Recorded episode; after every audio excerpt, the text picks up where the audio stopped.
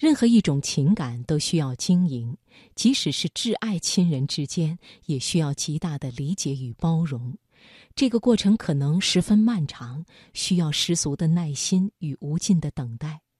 但是无需多言，正像作家三毛说的：“我的父母并不明白，也不欣赏我的怪癖，可是他们包涵。我也并不想父母能够了解我对于美这种主观事物的看法。”只要他们不干涉，我就心安。今晚的生活中的美学系列为你送上三毛的文章《痴心时》。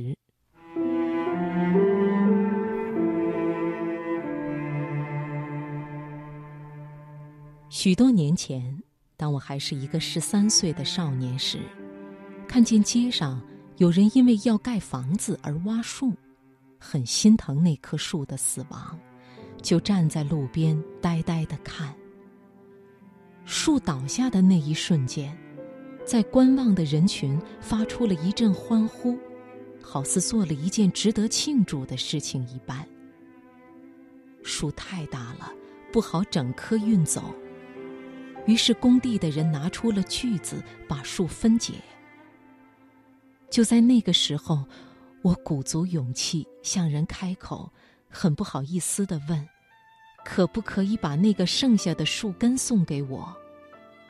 那个主人笑看了我一眼，说：“只要你拿得动，就拿去好了。”我说：“我拿不动，可是拖得动。”就在又拖又拉、又扛又停的情形下，一个死爱面子又极羞涩的小女孩，当街穿过众人的注视。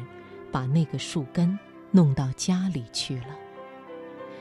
父母看见当时发育不良的我拖回来那么一个大树根，不但没有嘲笑和责备，反而帮忙清洗晒干，然后将它搬到我的睡房中去。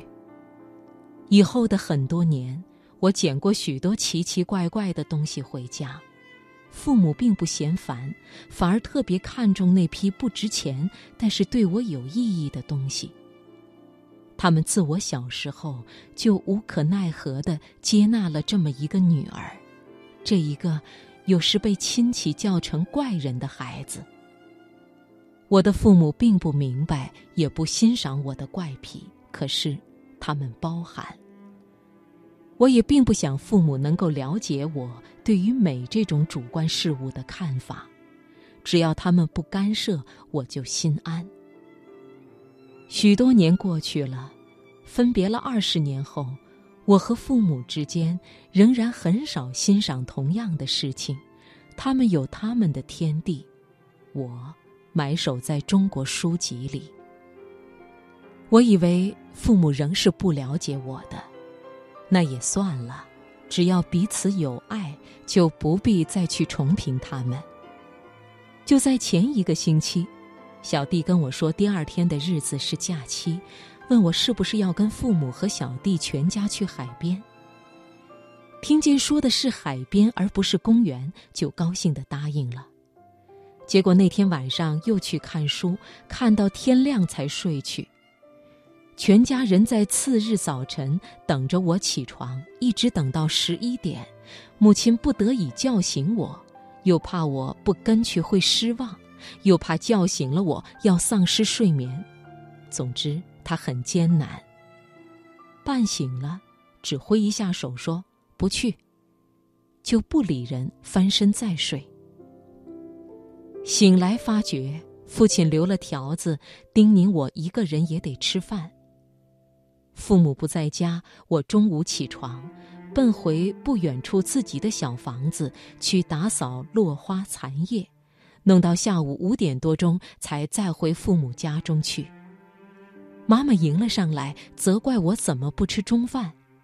我问爸爸在哪里，妈妈说：“哎，在阳台水池里替你洗东西呢。”我拉开纱门，跑出去喊爸爸。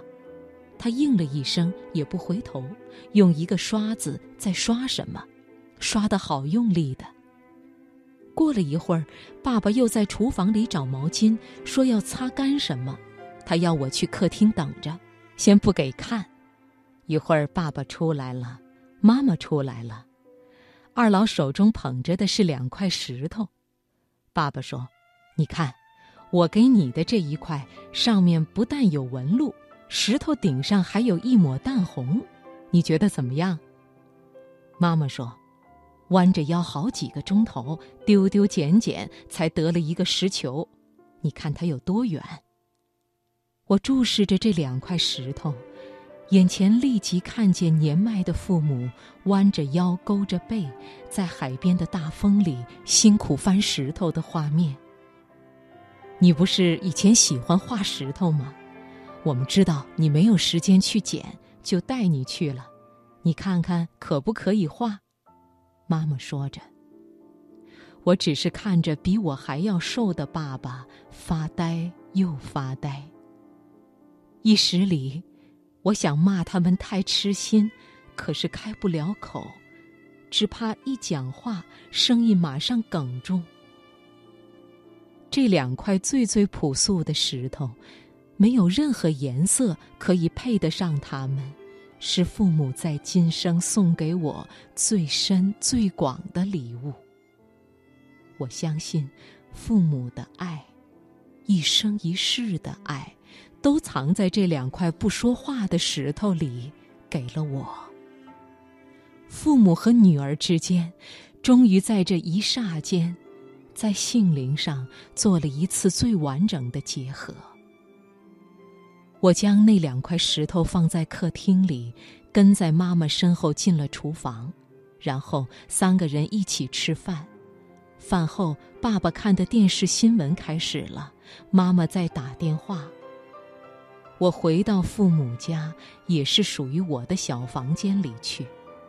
赫然发现，父亲将这两块石头移放在我的一套书籍上。